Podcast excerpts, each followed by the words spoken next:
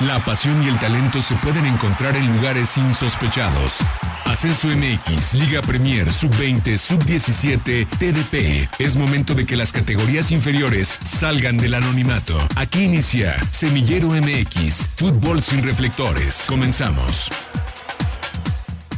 Bienvenidos a una nueva edición de Semillero MX Radio en su edición del Preolímpico. No hay fecha que no se cumpla, ni plazo que no se venza y por fin después de una cobertura de más de un mes, mañana en esta ciudad de Guadalajara, mañana jueves 18 de marzo estará dando inicio el torneo Preolímpico de la CONCACAF que reparte dos boletos para ser partícipes de los Juegos Olímpicos de Tokio 2020 Hemos hablado de todo lo que hay detrás de este torneo, de los participantes, de los jugadores a seguir, de las sedes, incluso de los capítulos históricos que nos ha regalado esta competencia y hoy por fin regresa el, el Prolímpico a Guadalajara y por fin va a rodar la pelota mañana en la cancha del dos veces mundialista en el Estadio Jalisco. Estará dando inicio eh, el torneo de la CONCACAF en el grupo A, donde tiene actividad la selección mexicana y para ello hoy vamos a platicar por fin de la lista final, de la lista definitiva ha dado a conocer Jaime Lozano, el Jimmy, el director técnico de la selección mexicana sub-23 y también traemos toda la información referente al boletaje, a cómo poder ingresar la gente eh, a los partidos de este preolímpico. También vamos a hablar un poquito de las listas oficiales de los rivales a seguir.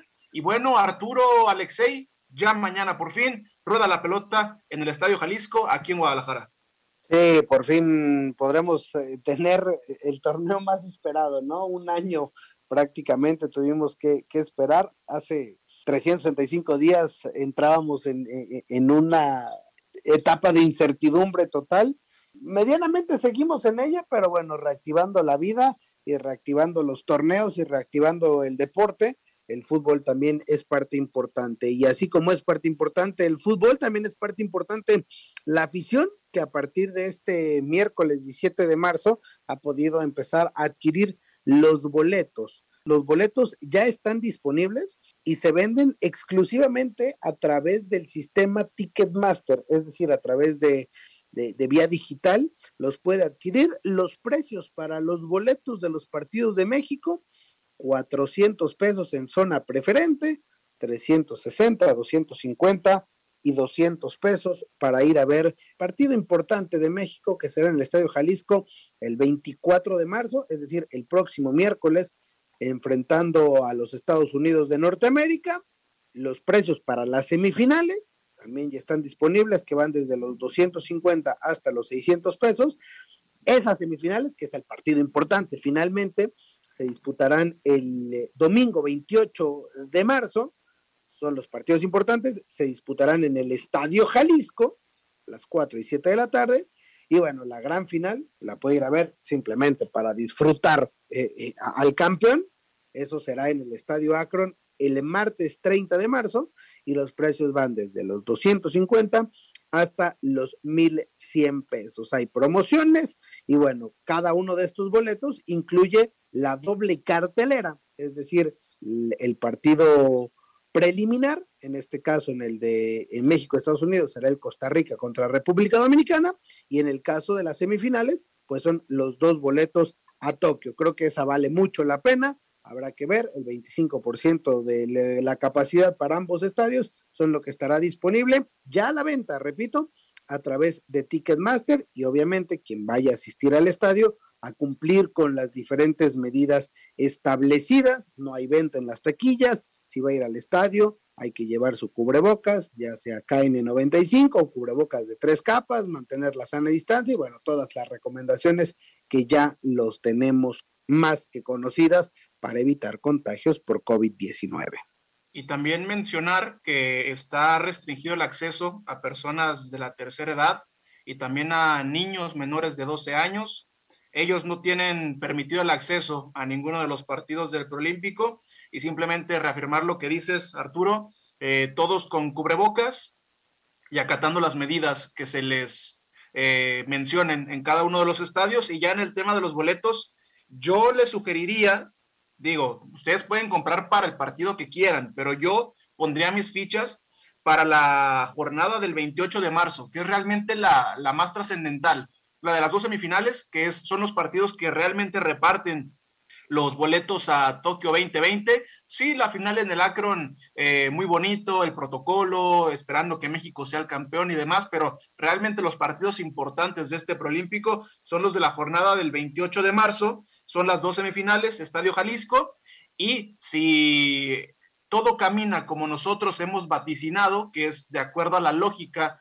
eh, viendo los cruces y los equipos, bueno, uno podría ver el partido de México y además la otra semifinal que pudiera ser un Honduras-Estados Unidos, que es bastante apetecible. Y, que, bueno, también el, partido de la siguiente semana, del próximo miércoles, que ya adelantaba Arturo, entre México y Estados Unidos, con la lista que dio a conocer el conjunto estadounidense, creo que va a ser un, duelo muy parejo y una prueba de fuego prácticamente para el conjunto eh, tricolor. Y bueno, ya nada más sumarme a, los comentarios de ambos, eh, invitando a la gente que, que, bueno, si va a disfrutar el partido de fútbol, que, que siga eh, las medidas de seguridad establecidas, porque recordar que, bueno, esto todavía no termina y hay que seguir cuidándonos. Y ahora sí, Arturo, ¿te parece si vamos mencionando un poquito de, de lo más rescatable de las convocatorias oficiales de cada una de las selecciones que estarán participando en este preolímpico? Hay nombres interesantes en cada una de las listas, pero también hay nombres que se quedaron fuera. Creo que es lo más trascendental hablar de, las elecciones de Estados Unidos, de Honduras, de Costa Rica, porque son los equipos que están llamados a ser los otros grandes contendientes. Y bueno, vamos con los Estados Unidos, que por ahí ya lo, ya lo adelantaba Alexei. Estados Unidos con esta generación dorada ya tan mencionada, eh, sabemos que era complicado que, que, los equipos grandes en donde juegan algunas estrellas norteamericanas pudieran prestarlos, entonces el conjunto de las barras y las estrellas se ha quedado en su lista sin jugadores como Christian Pulisic, Serginho Dest, Weston McKinney, eh, mediocampista de la Juventus, Giovanni Reina, mediocampista del Borussia Dortmund, o el mismo Timothy Weah, delantero del Lille en Francia, pero en su lista oficial, sin embargo, siguen habiendo nombres muy importantes. Y en esta lista norteamericana está eh, el tema de que hay muchos mexicoamericanos. Hay uno, dos, tres, cuatro, cinco, seis mexicoamericanos. David Ochoa, portero del Real Salt Lake. Eh, Julián Araujo, defensor del LA Galaxy. Eh, Mauricio Pineda del Chicago Fire. Ulises Llanes, jugador del Erenben de Países Bajos. Sebastián Saucedo, mediocampista de los Pumas de la Universidad Nacional y el delantero Sebastián Soto, que ya tuvo participación en un Mundial Sub-20 con Estados Unidos, México-americano, que por el momento es jugador del Norwich City. Eh, Arturo, Alexei, me parece que sigue siendo un plantel bastante competitivo. Sí, y yo añadiría un nombre que nos dijo John Arnold la semana antepasada que platicamos con él, y, es el de Johnny Cardoso, ¿no? Eh, mediocampista brasileño estadounidense, que juega en el internacional allá en, Sudamérica. Entonces creo que son los nombres que completan una, una, selección por demás que interesante. Sí, totalmente de acuerdo. Creo que eh, va a ser una prueba muy dura para el equipo eh, mexicano y que bueno, también eh, recordando un poco la selección de, Honduras, dentro de los nombres interesantes que podrían aparecer está el caso de, Kevin Arriaga y, Mario Pinto, ¿no? Que, que bueno, investigando un poco y viendo un poco los videos, son, son jugadores eh, muy rápidos, muy eh, desequilibrantes y, que tratando de evitar caer en los estereotipos, durante mucho tiempo dijimos que bueno, el, el futbolista hondureño ya había evolucionado en el tema de quizá ya no eh, prefería el juego tan, tan físico y demás. Creo que hoy sí pueden presentar una selección más, más dotada técnicamente y que podrían presentar cosas interesantes tomando en cuenta que también son los llamados a, obligados a, calificar como cabeza del grupo, ¿no? Sí, de la selección de Honduras hay que decir que hay cinco jugadores foráneos, Rigoberto Rivas del Regina, del calcio italiano, Denil Maldonado del Everton de Chile, la gran mayoría jugadores que militan en, en su país natal y cuatro jugadores que militan en los Estados Unidos de Norteamérica la otra gran candidata, o al menos la, más, la, mayor candidata en el grupo B de este proolímpico. De estos nombres que, mencionas, tanto Arturo como Alexei, Creo que al que hay que ponerle marca personal es a Douglas Martínez, jugador del Real Salt Lake, jugador de 23 años, delantero, que no es la primera ocasión que va a tener participación con la H en un, en un torneo internacional, porque ya ha tenido participación en, el, en la, en la sub-20, con, con, en el Mundial sub-20, eh, también ha tenido ya, me parece, entre cuatro y cinco participaciones con la selección absoluta de Honduras. Es un tipo que de a poco se está ganando un nombre en la Major League Soccer y que también ya está en el radar de la selección absoluta de Honduras, que junto con Estados Unidos son los favoritos para hacerle un contrapeso a Estados Unidos, a, la selección mexicana, perdón, en este preolímpico y simplemente hablar un poco de Canadá, que, ha presentado una convocatoria eh, plagada de jugadores de ya sea del, del, Impact de Montreal, de la Major League Soccer o de los Whitecaps de Vancouver, también de la, de la MLS y algunos otros jugadores eh, esparcidos entre ligas eh, semiprofesionales en Canadá, algunos jugadores en Bélgica, pero se han quedado sin duda alguna sin el mayor exponente del fútbol canadiense como lo es Alfonso Davis. Era muy complicado que el Bayern de Múnich lo pudiera prestar. Y después el tema de Costa Rica, que también está plagado de jugadores de la liga local, entre el Alajuelense, entre por ahí el Saprissa, el Herediano, y también ya muchos jugadores en la Major League Soccer, todos ellos dirigidos por Douglas Sequeira, Costa Rica, que como ya lo hemos mencionado en ediciones anteriores, tiene muchos ciclos olímpicos sin acudir este, a los Juegos de Verano. Sí, y de Costa Rica decirlo de Patrick Sequeira, ¿no? Que también nos decían que este guardameta que, juega en, el Celta de Vigo será el guardameta titular y el encargado tal vez de, de llevar a, esta selección tica a un puerto importante, ¿no? Surgido de las fuerzas básicas del Deportivo Saprissa y que bueno, es un, es un guardameta de mucha estatura, lo, van a ver a este, a este Patrick Sequeira, ya nos advirtieron de él, ya está ahí en el radar del primer equipo del Celta de Vigo en la Liga Española, entonces bueno, es el nombre que, que resalta en la lista de esta selección tica. Ya nada más para, para completar, Gera, recordar lo que, bueno, nos mencionó Walter Herrera, ¿no? Que en su momento el mismo eh, Douglas Sequeira tenía un poco de la escuela de Gustavo Matosas y que era una gran incógnita el estilo de juego que podía presentar eh, la selección de Costa Rica, porque bueno, los de los entrenamientos se había visto muy poco. Eh, cambió mi panorama a raíz de que platicamos con, con Walter Herrera y no sé si por ahí podría presentar alguna sorpresa al conjunto Tico, entendiendo que, bueno, se encuentra en el grupo más competitivo. Sí, y ya rápidamente para, para redondear el tema Costa Rica, otro nombre que puede ser importante para el conjunto Tico es Randall Leal, jugador del Nashville en la Major League Soccer, que también ya tiene un largo recorrido en categorías inferiores con la selección, eh, con la selección costarricense. Ha tenido, ha participado en Copa de Naciones de la CONCACAF, en Campeonato Sub-20, Sub-17, incluso en Copa Oro. Este, será su primera participación en el Proolímpico. Entonces, creo que en Honduras, Estados Unidos y Costa Rica podemos encontrar varios, eh, varios detalles bastante interesantes que pondrán por lo menos eh, las semifinales muy interesantes. Creo que lo más interesante del Prolímpico comenzará en la última fecha de la fase de grupos, viendo quién va a pasar en, la, en el grupo A, eh, teniendo en cuenta que México es el, obligado a tener uno de esos dos boletos, después eh, por ahí Estados Unidos y Costa Rica en el grupo A, y en el grupo B, ver quién le puede hacer contrapeso a Honduras, ¿no? Está Honduras, está Canadá, está por ahí... El Salvador, El Salvador y aquí. Sí, sí, entonces creo que lo más interesante del Prolímpico va a comenzar en la última jornada de la fase de grupos. Oye, Jera, y para completar este tema de las listas de las otras siete selecciones, porque ya entraremos a hablar de la mexicana, me llama mucho la atención la República Dominicana, ¿eh? Revisando, pues al menos sabemos que los, nombres son, son desconocidos, pero, pero hay ocho jugadores que militan en el fútbol europeo. Fabián Mesina del Hoffenheim de Alemania, eh, aparece un jugador del Osasuna de Pamplona, Nowent Lorenzo, Alcorcón, Real Ávila, Atlético Porcuna, claro, divisiones inferiores del fútbol español, pero, pero bueno, ahí, ahí destacan estos, estos dos nombres, Edison Alexander del Inter de Miami de Estados Unidos.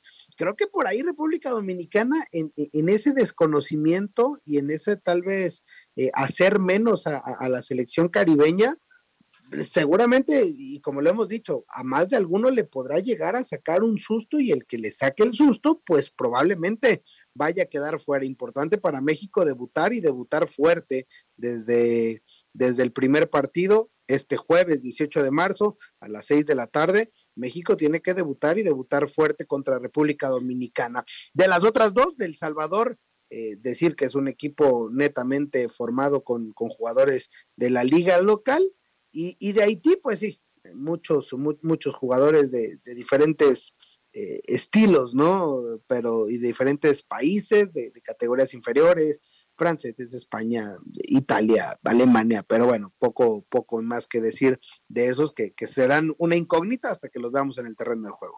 Oye, Artur, y también me parece que por ahí en República Dominicana había un jugador de, de Venados de, la Liga de Expansión, ¿no? Torni Romero está, pero aparece como jugador del Cibao de la República Dominicana, Dorni Romero. Pues, en, la página de la Liga de Expansión sale registrado con, con Venados. Bueno, solamente ellos sabrán de quién es esa carta, pero bueno, eh, de que hay por lo menos hasta cierto punto un representante dominicano en el fútbol mexicano, si tiene minutos mañana enfrentando a selección mexicana, será interesante ver qué cualidades tiene. Y ahora sí ha llegado el momento más interesante de toda esta cobertura acerca del preolímpico de la CONCACAF en Guadalajara, porque es tiempo de hablar ahora sí a detalle de la lista final que nos ha entregado el selectivo mexicano, es tiempo de hablar del vigente campeón de CONCACAF, es tiempo de hablar del único campeón olímpico de esta región, y es tiempo de hablar del anfitrión de este preolímpico, es tiempo de hablar de la selección mexicana. Pues a ver, eh, Alexei, Arturo, ¿quiénes faltan les gusta la lista que da Jaime Lozano, eh, más allá de los que no pueden venir por temas de, los, de que sus equipos no los prestan, ¿hay alguien que falta en esta lista?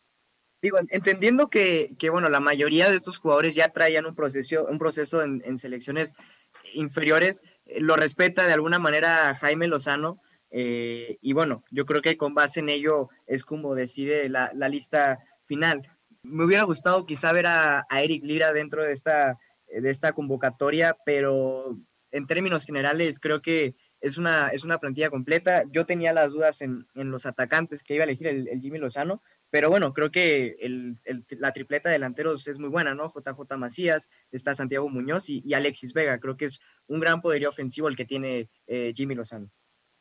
Creo que más allá de los que falten, los, los que están no, no hay mucho pero que ponerle, ¿no? O sea, si nos vamos en línea por línea, creo que pues entendemos que, que Malagón, hoy por ser el, único de los tres que es titular en la Liga MX en la primera división, tendrá que ser el titular.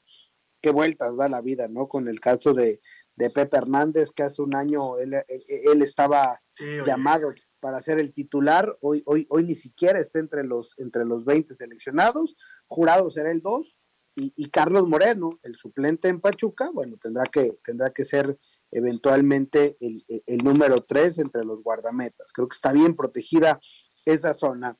En la defensa, escoge jugadores que vienen jugando, ¿no? Mayorga, el Tiba Sepúlveda, Johan Vázquez, eh, Loroña, de Cholos de Tijuana, Alan Mozo, eh, Esquivel, o sea, son jugadores que, que, vienen jugando, el mismo Angulo, de, Santos, la, bueno, de, los rojineros del Atlas, me, parece que, viene haciendo, eh, elige jugadores que traen ritmo de juego. Mismo caso en, el medio campo. Alan Cervantes, Charlie Rodríguez de Rayados, Roberto El Piojo Alvarado, Erika Aguirre de Pachuca y, Sebastián Córdoba, que, además vimos lo que hizo el fin de semana, y el, y el Canelo Angulo. Son jugadores que están teniendo minutos, que están en ritmo de juego. Y adelante, mm, no hay, no hay un pero que ponerle a Santiago Muñoz, que ya está siendo el titular en Santos, a JJ Maciel, ni qué decir, Alexis Vega eh, y, y, Uriel Antuna. Es decir, viendo los 20 jugadores, más bien de quien falte, me parece que no hay un pero a quien ponerle, porque, porque ha elegido jugadores que están teniendo minutos y creo que tomando en cuenta eso, la selección que ha elegido Jaime Lozano, pero, creo que lo ha hecho de buena manera. Sí, mira, yo comparto ese punto de que hay pocos peros que ponerle a los 20 elementos que están en la lista. Creo que de esta generación, muchos de ellos son los que tienen la mayor proyección. prácticamente todos son titulares en sus equipos, a excepción de Carlos Moreno, el tercer arquero. Em, por ahí Vladimir Loroña, no sé si es totalmente titular en Cholos de Tijuana, pero el resto de los jugadores, todos son titulares. Por ahí el Piojo Alvarado alterna en Cruz Azul, pero tiene muchos minutos. Alan Cervantes ha tenido un segundo aire con su cambio de Chivas a Santos. Esquivel también ahí alterna la titularidad con Juárez. Eh, Alexis Vega y JJ Macías son los titulares en el Club Deportivo Guadalajara. Y bueno, lo de Santiago Muñoz, que también regresen a la gente que nos escucha habitualmente, que regresen a, los podcasts pasados en Spotify, porque Santiago Muñoz está en nuestro once inicial de jugadores a seguir en este año. Y después, eh, algunos jugadores que se pudieron, que se quedaron fuera por cuestiones no técnicas, sino simplemente porque no los prestaron. Es el caso de Diego Laines con el, eh, con el equipo del Betis en la Liga Española. No lo, no lo quisieron prestar una semana antes, como lo pedía Jaime Lozano, entonces se queda en España. Gerardo Arteaga, que es ya un lateral titular en el fútbol de Bélgica con el Genk. Y también Eugenio Pizzuto, capitán de la selección mexicana sub-17, subcampeona en 2019. Eh, no tiene mucho rodaje con el Lille, pero bueno, daba la edad, no va a poder estar. Y por ahí otros nombres que quizá en, una percepción personal que tenían cabida en este, en este equipo de Jaime Lozano, y si nos, y si nos remitimos a ese, a ese punto de, de, que son jugadores que están teniendo minutos y buen presente, ¿qué les hubiera parecido Ian Torres de Atlas, Jairo Torres, que me parece que de los jugadores que, que dan la edad, es un tipo que está teniendo minutos, que está ganando regularidad y que está en un buen momento. Digo, solo por poner algún, algún nombre repito, hay, hay, hay nombres que pudieran estar, pero ha cambiado tanto que son solamente, e, este dato es increíble, ¿eh? solamente cuatro de los 18 que fueron a Lima 2019 a los Juegos Panamericanos, hoy repiten con esta selección. Esquivel, Oroña, Malagón y Johan Vázquez. Algunos no fueron porque los clubes no los quisieron prestar, eh, pero, pero ve, o sea, ve, de la lista que fue a, a Lima eh, hace un par de años. Y que terminó siendo un fracaso para México.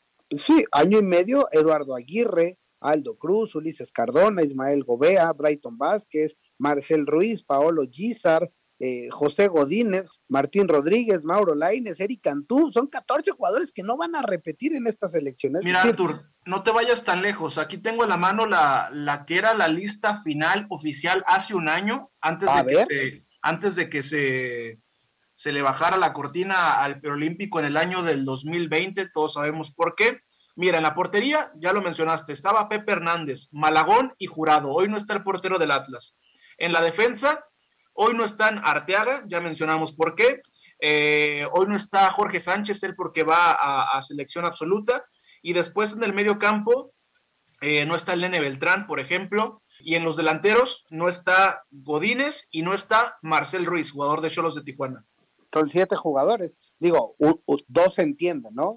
El caso de, Arteaga porque ya milita en el fútbol europeo y el, y, el caso de Jorge Sánchez porque va a la selección mayor, pero, pero hablamos de, que se cambiaron cinco nombres que, bueno, hace un año iban a estar, pero son las mismas vueltas del fútbol, ¿no? O sea, y, hoy volvemos a lo mismo. Creo que no hay un pero que ponerle a, Jaime Lozano y, y, sabiendo y conociendo de primera mano, sabiendo que estos jugadores tienen minutos fin de semana tras fin de semana con el primer equipo, que tienen continuidad con, sus equipos, hoy, hoy, no hay pretexto para que a partir de, este jueves 18 México se pare en la cancha del Estadio Jalisco y además de un, golpe contundente en la mesa y diga, acá, acá la vamos a ganar nosotros desde el primer partido contra la República Dominicana. Qué importante es mantener un buen nivel, ¿no? Mencionaba Jera nombres como Marcel Ruiz, como el Nene Beltrán, que hoy por hoy perdieron protagonismo, que en algún momento, o que el año pasado, mejor dicho, llegaron a tener, ¿no? Marcel Ruiz en su momento con Querétaro, hoy con Cholos no tiene esa regularidad, y el Nene Beltrán que ha perdido protagonismo en el esquema eh, de Bucetich. Incluso también dentro de las grandes ausencias, por llamarlo de alguna manera, por ponerle grandes, grande entre comillas, está el caso de, Ismael Gobea, ¿no? Prácticamente todo el proceso con, con Jimmy Lozano fue capitán y titular indiscutible y hoy ni siquiera aparece en la lista. Entonces, eh, digo, insisto, es, esa parte de, mantener un, buen nivel y que creo que, acierta en, este caso Jimmy Lozano, más allá de, decantarse por, por, quienes lo habían acompañado en la mayor parte de su proceso, por quienes atraviesan un, mejor nivel. yo también eh, creo que, que, no, hay, no hay peros. Y, le hacen una pregunta que, que, también me gustaría hacérselas y, a nuestros amigos de Semillero MX. ¿Es esta la mejor eh, selección de la historia? ¿Es esta la mejor generación para México? No sé qué, qué opinen ustedes. Creo que esto se puede responder solo con el tiempo, ¿no? Lo mismo decían de la generación que fue campeón en Londres 2012. Eh, creo que, de hecho, el otro día lo veíamos con Arturo. Todos siguen jugando, excepción de Darwin Chávez, pero la cuestión es quién realmente hizo una carrera exitosa. Digo, la medalla nadie se los va a quitar, porque ellos tienen en su pecho el logro más importante para selecciones mexicanas, pero realmente cuántos de ellos hicieron una carrera que va a quedar plasmada en la historia del fútbol mexicano. Creo que por proyección es una de las más interesantes. Incluso la semana pasada hacíamos la comparación entre esta selección que podía presentar Jaime Lozano con la que se presentó en el Preolímpico de 2015 y no me cabe duda que esta luce mucho mejor, pero creo que solamente el tiempo dirá. Y para, para los compromisos a corto plazo, creo que México tiene que pasar sí o sí a Juegos Olímpicos y tiene que ganar el torneo. Ahora, yo les hago otra pregunta, porque este es un tema que he escuchado en los últimos días en varios medios de comunicación. Lo que salta a la vista en esta lista es que hay seis jugadores del Club Deportivo Guadalajara, pero todos sabemos por el momento complicado que está pasando el club. Entonces, ¿creen que esto se puede trasladar a selección mexicana en el Prolímpico? yo creo que respondiendo las dos preguntas, tanto la tuya como la de Alexei, creo que hoy podemos decir que es la mejor porque son jugadores de, de 23, 24 años con minutos y con continuidad en, la Liga MX. Y ligando a la respuesta de, de, Jera, pues hoy eligen a los seis jugadores del, Guadalajara porque, porque, son los que son titulares y porque son los que tienen minutos cada semana. Entiendo que, que en Liga MX están compitiendo contra contra jugadores o contra equipos con un promedio de edad mayor y con tal vez eh, mayor recorrido y mayor experiencia que ellos. Y entonces cuando los bajas a competir a un nivel igual o a, un nivel de categoría con límite de edad, pues tendrían que demostrar y dar esa, ese do de pecho o, demostrar la diferencia y el por qué están jugando ya al más alto nivel que se puede en el fútbol mexicano. Yo quisiera eh, separar a, JJ Macías del momento que está viviendo Chivas, que bueno, el, partido que dio en el Clásico Nacional eh, fue muy malo, hay que decirlo, pero, pero más allá de eso, creo que el delantero mexicano está pasando por un buen momento, se reencontró con el gol y creo que es lo más importante. Eh, hablando específicamente de él, no creo que, afecte en este caso lo que está viendo con Chivas ahora acá con, con la selección mexicana. Por, por ahí el caso de Antuna y de Angulo podría eh, quedarme un poco de, duda, más de Antuna, ¿no? Por lo irregular que se ha mostrado este jugador desde su llegada al conjunto tapatío, más allá de los buenos momentos que mostró con la selección mayor, pero yo, yo pienso que sí eh, habría que poner aparte lo que hoy viven, hoy por hoy estos jugadores con, con selección, eh, perdón, con las Chivas, ahora lo que pueden vivir con, con la selección mexicana. Ya para, no, no sé cómo vamos de tiempos, Artur, Alexei, pero para ir cerrando el tema de la selección mexicana, creo que todos tenemos un consenso común en que Malagón tiene que ser el portero titular, pero después, eh, ¿a quién pones como tus centrales, por ejemplo? ¿A quién pones en el medio campo y a quién pones de delantero?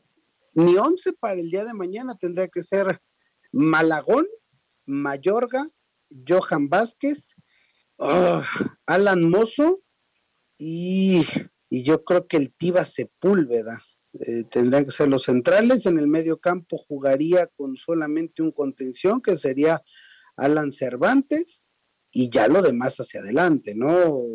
Córdoba, el, Piojo Alvarado y adelante Macías, Vega por lo que se conocen y Antuna tal vez, ¿no? O sea, por lo que se conocen y si quiere jugar con doble nueve, pues Macías y Muñoz pero, pero creo que el conocimiento va a ser una parte importante, sobre todo porque hay poco tiempo de entendimiento y, de trabajo. Es un torneo muy corto y lo que más importa en este torneo, más allá del funcionamiento, es el resultado. Y si tienes cuatro, cuatro jugadores, cinco jugadores que juegan juntos todos los fines de semana, o sea, todos los tres de adelante, eh, eh, tíralos a jugar juntos y, y, ya sobre la marcha vas, vas cambiando. Yo, yo pensaría que, que Jaime Lozano tendría que ir sobre, sobre los que mejor se conocen en el terreno de juego y sobre los que han ido trabajando de la mano para, evitar alguna sorpresa, ¿no? Y para evitar el pretexto de que es que no nos entendemos, es que no nos conocíamos, es que es nuestro primer partido juntos.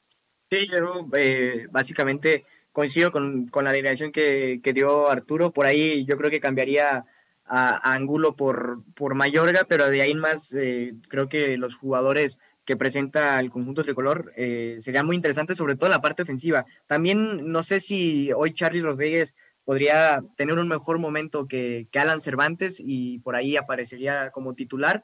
Pero bueno, e, es, cierto lo que dice Arturo, ¿no? El entendimiento también juega un rol importante en esta parte y creo que también por ello eh, opta Jaime Lozano por, por eh, llamar a, tantos jugadores de Chivas, ¿no? Básicamente fue la base el conjunto rojiblanco. Yo no me voy a meter en, temas tácticos, yo solamente tengo, tengo claro que hay seis, siete jugadores que tienen que ser titulares sí o sí. En la portería Malagón, en la central tiene que ser Johan Vázquez, medio campo Eric Aguirre, eh, Charlie Rodríguez, Sebastián Córdoba y en la delantera creo que sí, Macías y Vega tienen que ser los titulares. Habrá que ver cómo los para Jaime Lozano. Y ahora sí, para cerrar, Arturo Alexei, México campeón de este preolímpico.